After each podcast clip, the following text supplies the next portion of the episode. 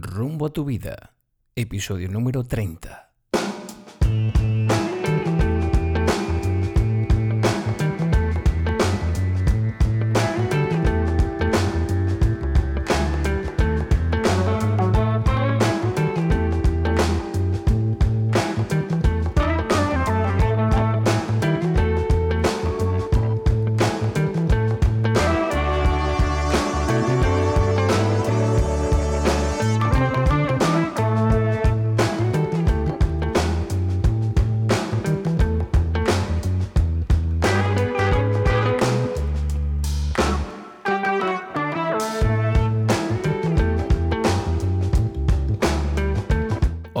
Amigos? ¿Cómo estáis? Y bienvenidos a la segunda temporada de Rumbo a tu vida. En el programa de hoy tenemos a una invitada muy especial. Hoy hablamos de sexo.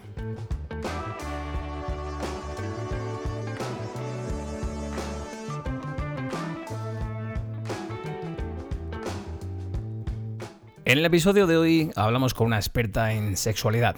Se trata de Ana Jiménez, una asturiana trabajadora social y docente en educación sexual. ¿Qué tal, Ana? ¿Cómo estás? Hola, buenas tardes, ¿todo bien?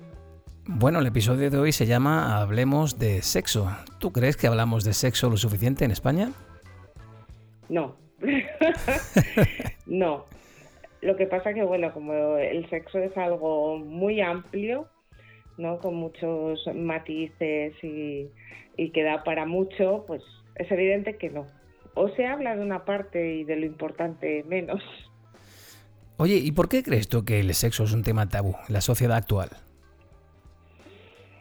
Bueno, arrastramos, eso es evidente, mm, generaciones ¿no? en las que educativamente, por condicionantes culturales, religiosos y tal, el, de, de lo que es lo sexual no, no se ha hablado. Entonces, quieras que no, un poco lo seguimos teniendo ahí, ¿no? Y lo, y lo seguimos transmitiendo um, a las siguientes generaciones. Entonces, digo que es un tema tabú en muchas cosas, pero luego realmente de otras estamos, se habla mucho, ¿no? ¿De qué otras cosas se habla mucho? Por ejemplo, eh, nos seguimos encontrando con que del cuerpo se, se habla poco, ¿no? Por ejemplo, eh, chicos y chicas que no han tenido una conversación sobre la menstruación o las chicas eh, llega la regla y, no saben muy bien qué hacer con ello ni cómo ni siquiera cómo funciona no su cuerpo y por qué tiene la menstruación. Pero luego eh, están hablando con, con otras personas de, de, lo que son las prácticas sexuales, ¿no? Entonces hay como este... Sí, una contradicción, ¿no? Una sí, esta contradicción, ¿no? De, por eso digo que de lo importante no se está hablando tanto y luego, sin embargo, tenemos una sobreinformación sobre otras cosas que son solo un aspecto de, de la sexualidad, ¿no? Y por ahí nos llega mucho, pero luego lo que, lo que son los cimientos de esta casa aún nos queda mucho por trabajar, muchísimo. Oye, Ana, como docente eh, veo que hay, como tú bien dices, nuestros adolescentes reciben poquita información o quizá casi ninguna información sexual. ¿Cuándo y cómo sería conveniente iniciar ese tipo de, de educación en casa con nuestros hijos? A ver, sin dar lecciones a nadie, ¿no? Yo, yo también soy madre y, y, a veces es difícil abordar temas y precisamente por esa mochila, ¿no? Que cargamos sí. de nuestra propia educación, de la vida y, y cada padre, cada madre lo hace lo mejor que puede, ¿vale? Con las herramientas que tiene. La cuestión es que en esa caja de herramientas que tenemos cuando llegan al mundo nuestros hijos, pues tenemos que ir añadiéndole cosas, ¿no? De lo que no sabemos o de lo que sale una versión nueva de las herramientas, ¿no? Y, y nos permite hacerlo mejor. Entonces, darnos la oportunidad de, de poder aprender sobre la sexualidad, viéndolo como un valor, no como algo negativo, al contrario, sino como algo positivo que da recursos en la vida a nuestros hijos y nuestras hijas, pues sería lo ideal. Entonces, cuando hablar de sexualidad, y ya ves que utiliza la palabra sexualidad, que es mucho más amplia y más global, no de sexo, que, que nos confunde, ¿no? Eh, pues supongo que desde siempre, pues cuando te hacen preguntas, contestar. Habría que normalizarlo, ¿no? No hacerlo tabú, ni hablar con la mayor naturalidad posible. Tampoco comernos muchísimo la cabeza porque a veces ellos preguntan cosas y bueno pues contestemos a lo que a lo que preguntan sin más que a veces no por contestar nos metemos en unos jardines que no son lo que nos están preguntando no nos preguntan por algo concreto contestemos a ese concreto no sin fábulas sin historias tampoco yo te diría que incluso el vocabulario ¿no? referente a la sexualidad es considerado como malsonante, ¿no? Al igual que hablamos de mesas, de ordenadores. ¿Por qué sucede esto? ¿Por qué al hablar de penes y vaginas nos, nos ruborizamos? Bueno, son palabras que nos... Mira, yo por ejemplo recuerdo a mi madre, mi madre decía peseta, ¿no? Para referirse a la vulva, porque era la palabra que conocía, ¿no? Y la que llevaba utilizando toda su vida. Vale, perfecto, pero no es como yo le he dicho a mi hija, por ejemplo, que se, que se nombra esa parte del cuerpo, ¿no? Entonces, es precisamente eso, pues añadir un poco herramientas y naturalidad, ¿no? Entonces, seguimos utilizando palabras que son un poco eufemismos, o con los niños, por ejemplo, todo es muy yin, muy yina, el pirulina, ¿verdad? La trompetina, la cocina, todo así, y luego resulta que cuando tienen nueve o diez años pasan a llamar a algo mm, que se llama pene, pasan de llamarlo pirulina a polla, y no nos parece tan malsonante, ¿no? Entonces, vamos a ver si conseguimos que se utilicen las palabras correctas y adecuadas para nombrar a las cosas sin tenerles miedo, porque luego es probable que utilicen otras que sí que aunque vengan en el diccionario, ¿no? Que suenen peor incluso. Siguen sin ser apropiadas, ¿no? Ya, ya, ya. Oye, ¿y por qué nos da corte de hablar de temas tan naturales como tú decías hace un ratito, como la regla o la menopausia? ¿Por qué crees que ocurre esto?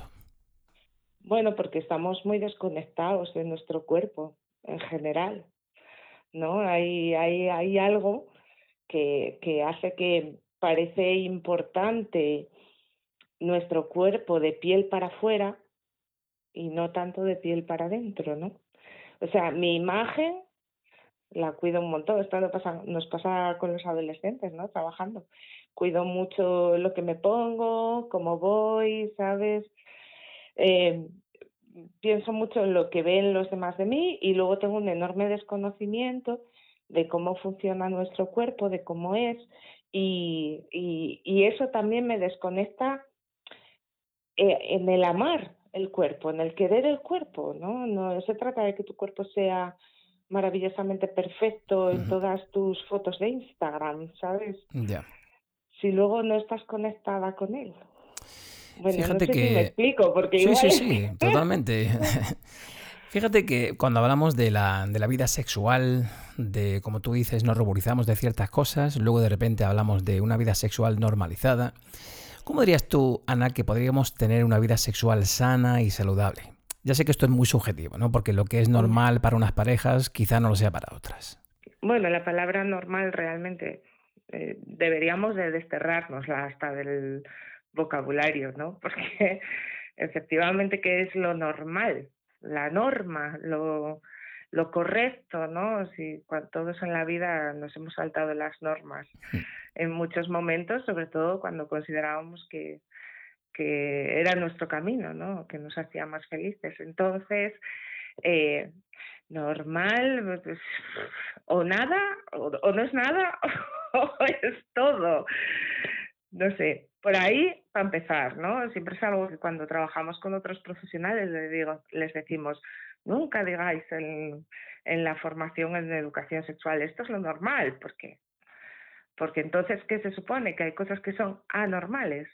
Ya, ya, no, no, por eso, por eso la pregunta, la pregunta era cómo podríamos tener una vida sexual sana y saludable, ¿no? Eh, sobre todo, bueno, yo para empezar, ¿eh?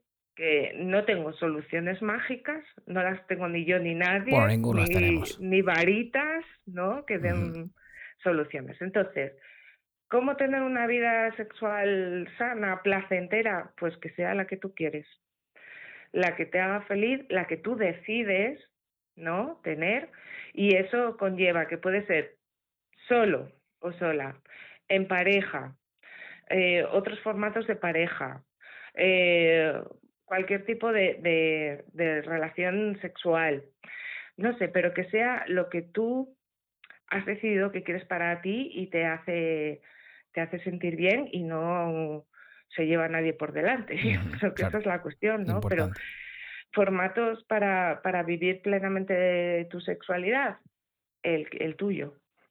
O sea, el que decidas para ti, que también a lo largo de tu vida incluso puede cambiar, ¿no? Y, y transformarse. Pero, pero no existe una única cosa.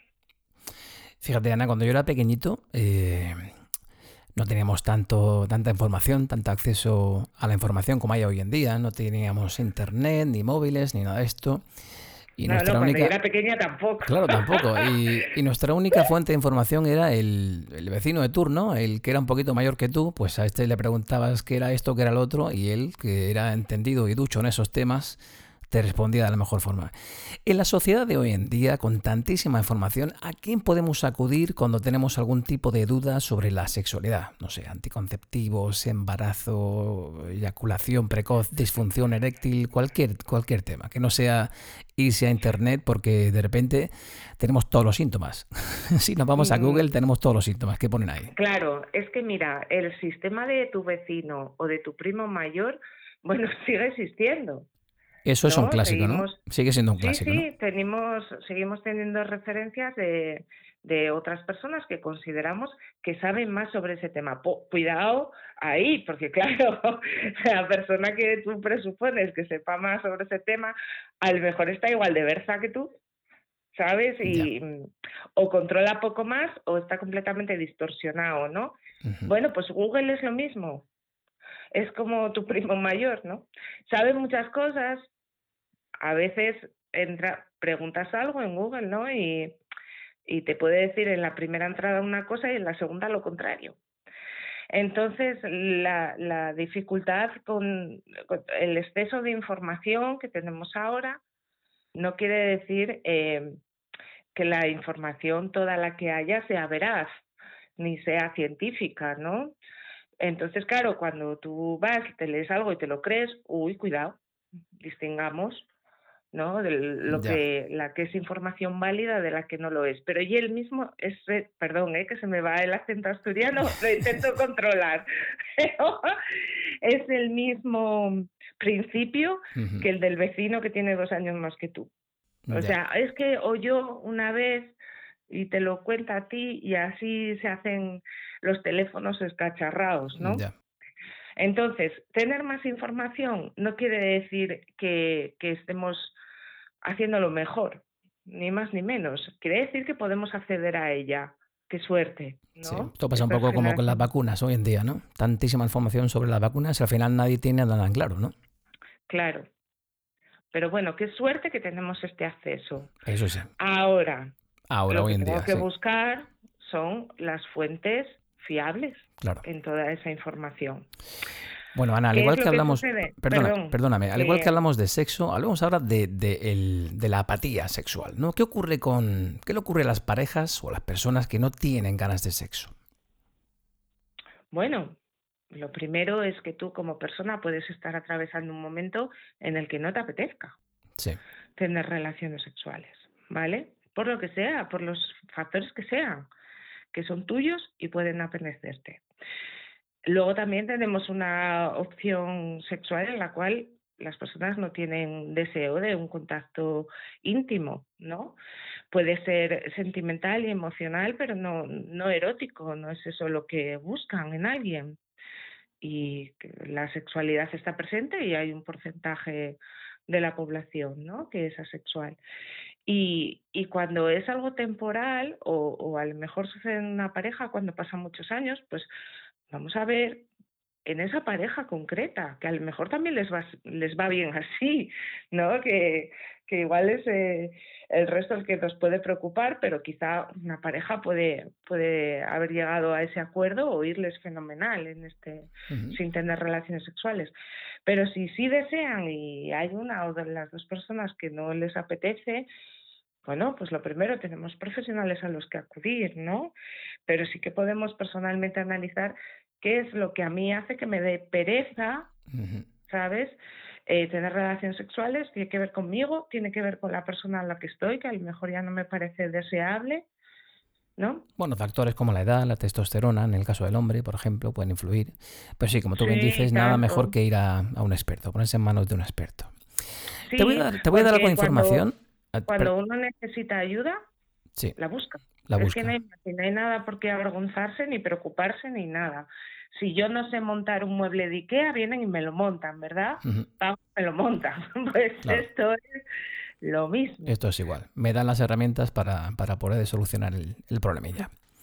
Te voy a dar información, te decía que según la web erótica Plátano Melón, el 25% de las dudas recibidas en su plataforma están relacionadas con dudas sobre el tamaño del miembro masculino. Eh, también existen muchas dudas acerca de si el tamaño importa a la hora de satisfacer a la mujer en las relaciones heterosexuales con penetración. ¿El tamaño importa? Eh, de cerebro sí. me ha encantado, ¿eh? Me ha encantado. Dejémoslo ahí, dejémoslo ahí, ¿eh? Está perfecto. Oye, Ana, otra de las preguntas más frecuentes sobre el sexo es ¿qué edad es la más adecuada para empezar a mantener relaciones sexuales? Bueno, aquí llamamos relaciones sexuales. Es todo muy relativo, ¿vale? Si pensamos. Vamos a ver, para, iniciar, para iniciarse en esto de, la sexualidad, para iniciarse. Es que la sexualidad es todo, quiero decirte. La sexualidad es besarme con otra persona. De hecho, seguramente muchísimas personas adultas, la inmensa mayoría, te lo puedo asegurar, recuerdan a veces que se han dado un morreo en su vida que, le, que, que les ha fundido más que alguna relación sexual con penetración o lo que sea. Porque hay, había una intensidad erótica en ese beso que, que a lo mejor no han tenido en otros momentos. Con lo cual, relaciones sexuales, o sea, relaciones entre los sexos, entre las personas sexuadas, van desde las que tengo conmigo misma o conmigo mismo a en interacción con, con otra persona, una caricia, un beso. Entonces, eh, quiero decir con esto que hay que un poco despenetralizar, ¿vale? Las relaciones sexuales, la penetración, sea entre mujer y hombre o entre hombre y hombre, entre mujer y mujer, es exclusivamente una práctica erótica, una, entre las infinitas. ¿Vale? Lo que pasa que nuestra educación es muy coitocentrista, o sea, nos han pues sí, son siglos de historia, ¿no? Diciéndonos que la práctica sexual válida o la completa o lo que sea es en el momento que hay penetración. Y no tiene por qué ser, por qué ser así. Veamos la penetración como una práctica más dentro de, un mundo de prácticas y con eso quiero decir, ¿cuándo es la edad? Cuando consideres que es el momento, ni más ni menos, ¿no? Es, hay personas que eso sucede a los 17 años y otras personas a los 36. Y, y, no es ni mejor ni peor.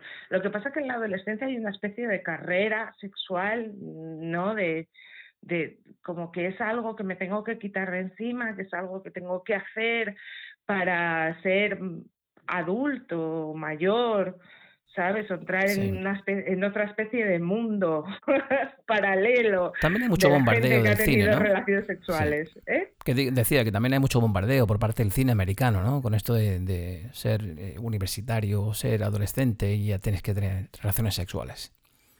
Claro, como que forma parte del pack y no, no tiene por qué ser por qué ser así, ¿no? Fíjate, Ana, que ahora más que nunca, con el auge de las redes sociales y de algún programa de televisión, apreciamos que hay cierta tendencia a eso del poliamor y a las relaciones abiertas. ¿Qué opinión tienes al respecto? A ver... Eh, Yo el otro día lo comentaba con mis compañeros y, bueno, no sé si son o somos especialmente clásicos en este sentido. Yo decía que no, no, no, que mi pareja yo no la comparto, que yo no podría estar. ¿Tú qué, qué opinión te merece? Uy, venga, venga, que me abres muchos frentes, ¿vale? Vamos allá, saca el capote. Primero, tu, pareja no es tuya, ¿vale? No es de tu propiedad, no es algo tuyo exclusivamente. Pero bueno, al margen de eso, eh, nos llamamos a engaños y pensamos que el poliamor ha nacido antes de ayer. O sea, el poliamor es probablemente tan viejo como la historia de la humanidad, ¿vale? Lo que pasa es que lo estamos, lo estamos viendo ahora, se está visibilizando como tantas cosas que sucedían y que, y que no se visibilizaban, como la homosexualidad, ¿no? De, pues, ¿qué es que sucedió en los años 70? Mm, no, lleva existiendo siempre, ¿no? Lo que pasa es que se empezó a ver en un momento dado. Bueno, pues las relaciones abiertas entre las personas eh, han existido siempre. Lo que pasa es que ahora pues le han puesto este nombre, ¿no? Le han colocado una nomenclatura de poliamor o de relación abierta y se está visibilizando, se está viendo. Conocemos a, empezamos a oír a gente, ¿no? O aparecen en un programa de televisión. Claro, como todo lo nuevo en la vida, nos escandaliza un poco, ¿vale? Y luego pues seguramente vayan pasando los años y pues normalicemos. Es así. Bueno, pero tú decías que tu pareja no es tuya, pero a ti te gustaría que tu pareja dijese, oye, pues me gusta esta otra persona y voy, y voy a tener relaciones con ella. ¿Qué te parecería eso? Ah, pero no importa un pimiento lo que me parezca a mí, quiero bueno, pero tendrás, tendrás una opinión al respecto, ¿no? Si a tu pareja A la persona que, que, le, con la que convives, quizá es un acuerdo al que han llegado esas personas y les va bien, ¿no? Eh, o esa relación abierta es compartida o es de cada persona de la pareja por su lado, no lo sé, pero si es desde el diálogo, ¿no? Desde el consenso, desde ese acuerdo y desde la libertad y la honestidad, vamos, cada uno que haga con su vida lo que quiera, como todo, ¿no? Claro, como en todo. Claro, otra cosa es cuando para ti tú tienes una relación abierta y tu pareja no lo sabe. o cuando una persona quiere tener una relación abierta y la otra no. Pues entonces... Entonces tenemos ahí un choque que no es compatible. Claro, sí, entonces tendrás que, que tomar decisiones vitales, ¿no? En toda relación de pareja hay cosas que se negocian y hay cosas que quizá son innegociables, ¿no? O pueden serlo para ti. Es como, pues yo no quiero tener hijos, ¿no? Pero la otra persona sí. Entonces, em, ahí tenemos un problema, porque si para mí esto no se negocia, para ti es fundamental, o alguien renuncia, o, o quizá nuestro camino no es conjunto. Sí. ¿Sabes? Antes has dado una pequeña pincelada al, tema que te voy a preguntar ahora. Antes has insinuado, bueno, te lo voy a hacer en forma de pregunta. ¿Puede la orientación sexual variar o cambiar con la edad? Mm, bueno, es que eh, el debate de si la orientación sexual se nace o se hace, mm, pues un poco sigue servido, ¿no? Eh, yo creo que todas las personas conocemos a gente que, que, en un momento de su vida a lo mejor han estado con una pareja de su mismo sexo o de otro, o de otro sexo y en otro momento de su vida eso ha cambiado, ¿no? Sí. No sé si, si siempre ha estado ahí o de repente has conocido a alguien y te ha despertado algo. te ha despertado algo. Es que es, es el la vivencia individual de cada, de cada persona. ¿sabes? Y, y, vamos, a mí no me da como para decir, no, no, tú siempre has sido así. Claro, cada persona es un mundo. Cada persona es un mundo. Ana, como docente me preocupa una cosa. Bueno, no me preocupa, pero es un tema que siempre me he tenido por ahí, at the back of my mind, como se dice en inglés. ¿Qué opinas de el porno? ¿Crees que muchos adolescentes consumen porno y que confunden eso con una relación sexual, entre comillas, normal? cuidado con lo normal, eh, cuidado. cuidado, cuidado. A ver, es evidente que hay un consumo de material pornográfico elevado y, al alza. ¿Pero no, crees que este material puede llegarles de una forma distorsionada? Mira, vamos a volver al principio cuando hablábamos del tema de la información, ¿vale?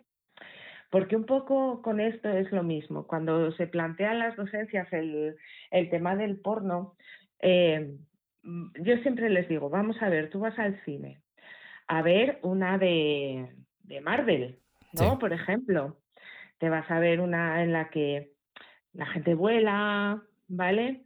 Tiene poderes psíquicos o se hace invisible, yo qué sé, de superpoderes en general. Vale, tú vas al cine y sales del cine sabiendo que eso no es real, ¿vale? Lo tienes claro. Bueno, sí. son un poco efectos especiales, ¿no? Perfectamente. ¿No? Lo mismo que, que, a lo mejor tuviste Spiderman y porque viste Spiderman no quiere decir que hayas aprendido, te hayas hecho un curso de escalada. ¿Vale? Entonces, un poco la visión sobre el porno tiene que ser lo mismo. Lo primero, no tienes ninguna obligación de ver material pornográfico. Eso está ahí, simplemente puedes acceder a él o no. No eres más guay ni menos guay. Por eso.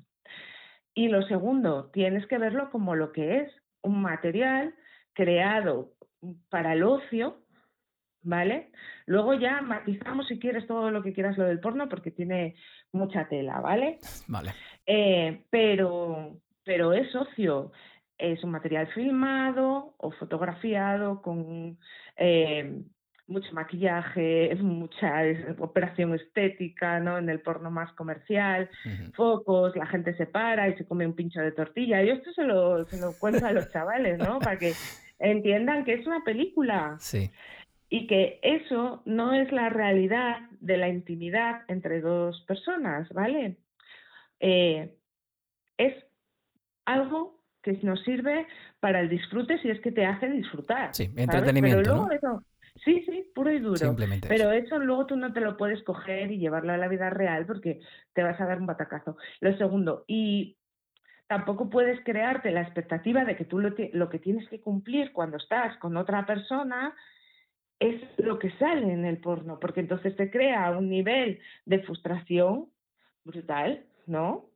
En la vida real. Claro, por eso decía lo, del mensaje distorsionado, ¿no? No tienes que estar media hora ahí, ¿no? Como en la película, ¿no? Te divierte, te pone, mm. te gusta, no sé qué, perfecto, vale.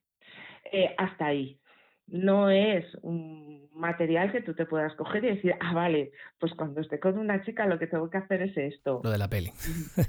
no, no, va de eso, ¿no?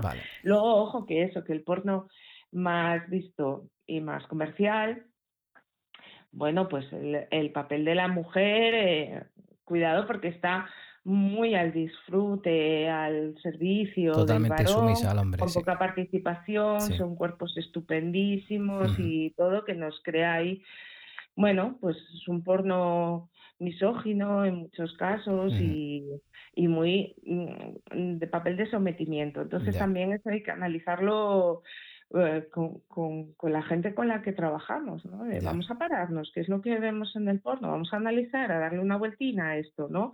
Que no sea lo que sale en la pantalla, me lo, me lo trago y no lo cuestiono.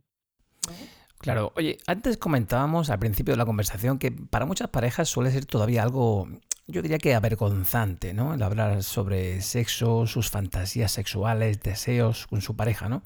Ya sea por haber concebido el sexo como un tema tabú, como decíamos antes, o bien por haber recibido una educación un tanto conservadora, ¿no? Y se haya tratado poco o quizás nada en casa.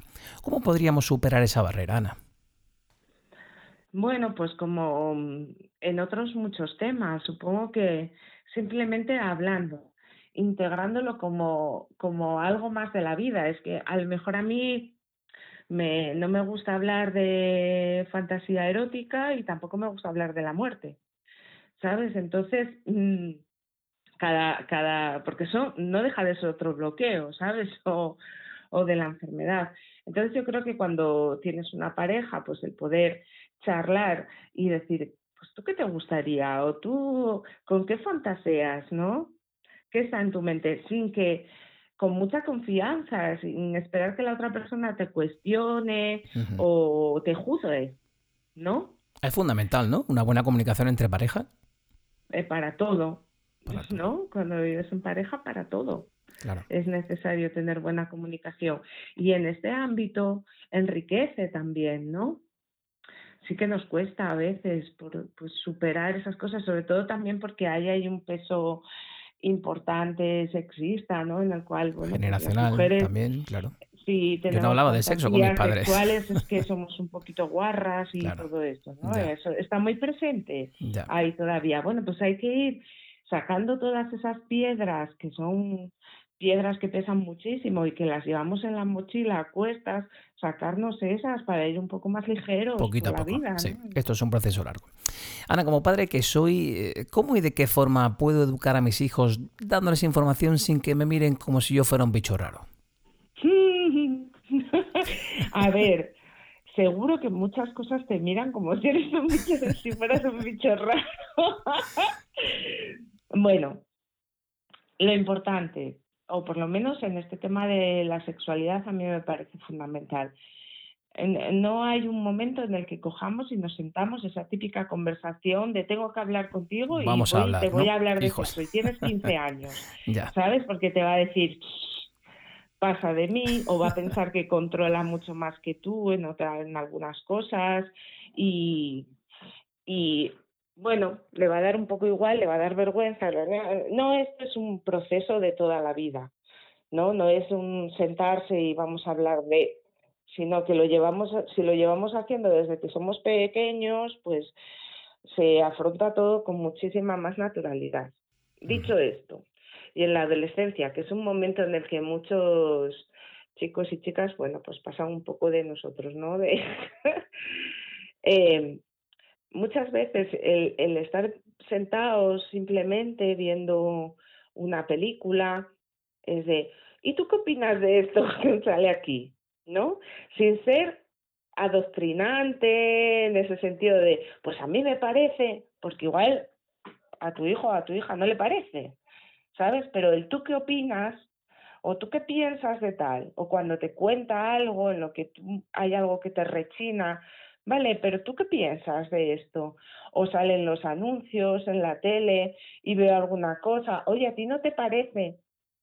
A veces el, con una pregunta, ojo, cuidado que luego hay que escuchar la respuesta. Sí, sí, te iba a comentar. Yo, yo, por ejemplo, comentaba eh, con mis hijos en las cenas, oye, ¿a ti qué te parece lo que salió el otro día, tal, este comentario que hizo tal chico? Y te sorprendería lo que te dice. Yo tengo un eh, hijo e hija y te sorprenderían sus respuestas y lo normal que son, ¿eh? Lo normal que son sus respuestas. Claro, porque tienen una opinión. Lo que pasa que muchas veces en la vida que llevamos a veces no tienen ni siquiera tiempo, ¿no?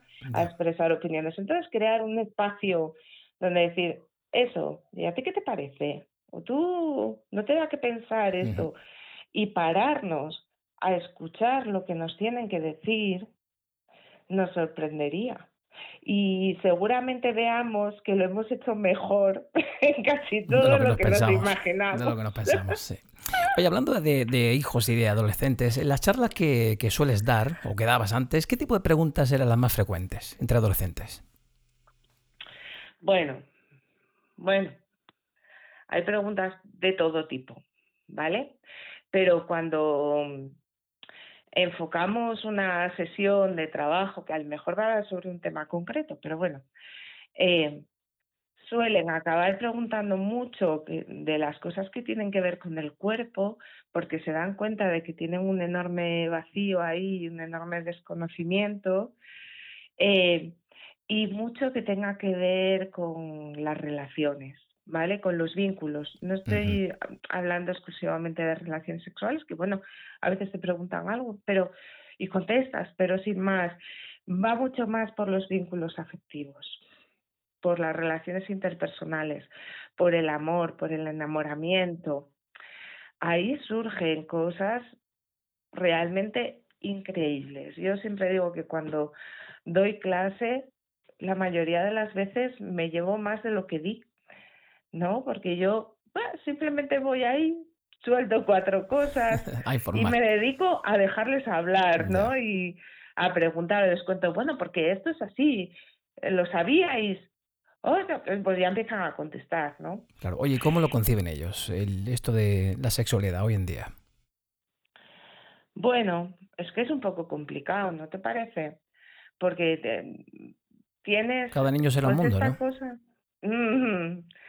Tienes esta cosa de, intentar mm, generar un, un interés en las demás personas y a veces el camino por el que tú intentas generar interés pues no es el más adecuado o, o dejas tus motivaciones, tus intereses o tus deseos un poco de lado, ¿no?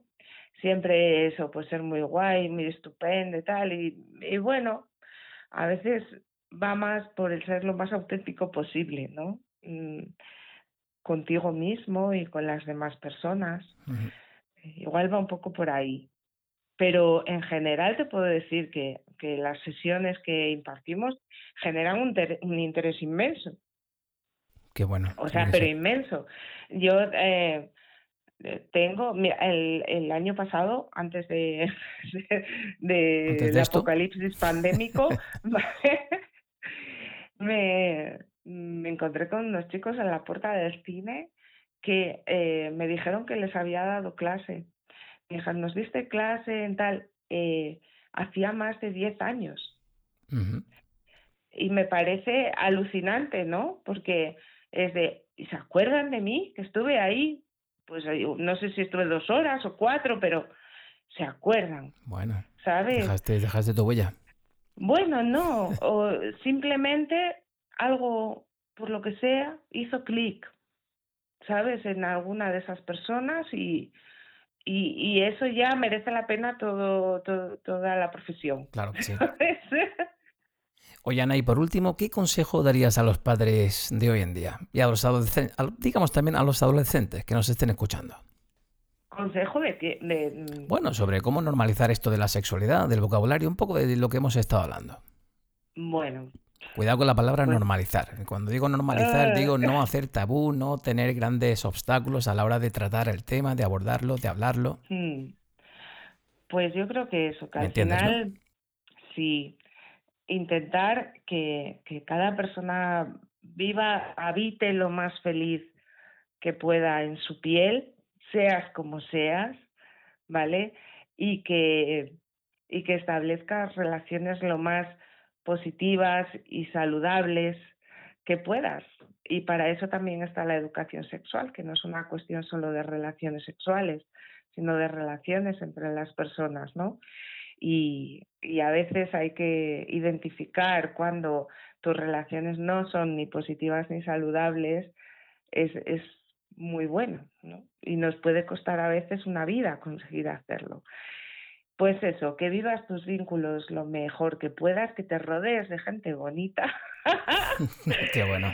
que vivas en tu, en, en tu piel lo mejor que, con la mayor, con el mayor amor que puedas. Y que tratemos de ver la sexualidad, por favor, como un valor, como un valor en las personas, como un valor a potenciar, como algo que nos puede hacer muy felices también y que potencia el encuentro entre las personas, no la distancia entre los sexos, sino, sino el encuentro, el reconocimiento, que potencia la autoestima, que potencia la manera de, de vivir y de sentir, que sea la que sea, es válida, seguro, y, y tratando de naturalizar lo más posible. Yo creo que esta es la cuestión no veamos la, la educación sexual como algo súper escandaloso, porque además no es así. Es como cuando te preguntan algo un niño de nueve años y cuando te pregunta algo un, un chaval de 18, tú no ofreces las mismas respuestas, ¿verdad? Claro. Bueno, pues la educación sexual se adapta al momento evolutivo de cada niño y de cada niña. Como padres tenemos que hacer esto, ¿no? Adaptarnos al, al momento que están viviendo y sobre todo eso, viendo esto como, como un valor en la persona y, y no al contrario, ¿no?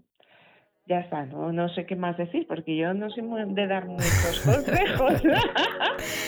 Bueno, pues Ana, no me queda otra que darte las gracias por ayudarnos a aclarar esas dudas y tabúes que muchas veces encontramos cuando hay que hablar de esto de la sexualidad. Así que bueno, bueno, ¿me espero que... dejas decir una última cosita? Sí, claro que sí. porque antes se me quedó cuando hablabas de dónde recurrir, ¿no? Sí. Eh, por suerte ya tenemos en, España muchos mm, ayuntamientos, muchas comunidades que ofrecen servicios de, de, asesoramiento. Orientación sexual. Sí, entonces, sí, y que además seguramente tengan carácter gratuito. Eh, busca información ahí, eh, que seguro que encuentras a alguien muy preparado al otro lado y encantado de, ayudar. Y nada más, oye, que te doy las gracias a ti porque has tenido una paciencia enorme para que podamos grabar esto. Hemos superado las dificultades técnicas, pero bueno, esto, esto ha quedado ahí superado. Y temporales y todo. Y temporales. Bueno, Ana, pues espero que poco a poco, como decía antes, se vaya integrando a nuestra, como dicen ahora, nuestra nueva normalidad. Así que lo dicho, mil gracias por venir a nuestro podcast. Nada, gracias a ti. cuando quieras vuelvo. Perfectísimo. Un fuerte abrazo, Ana. Cuídate. Un besín. Chao.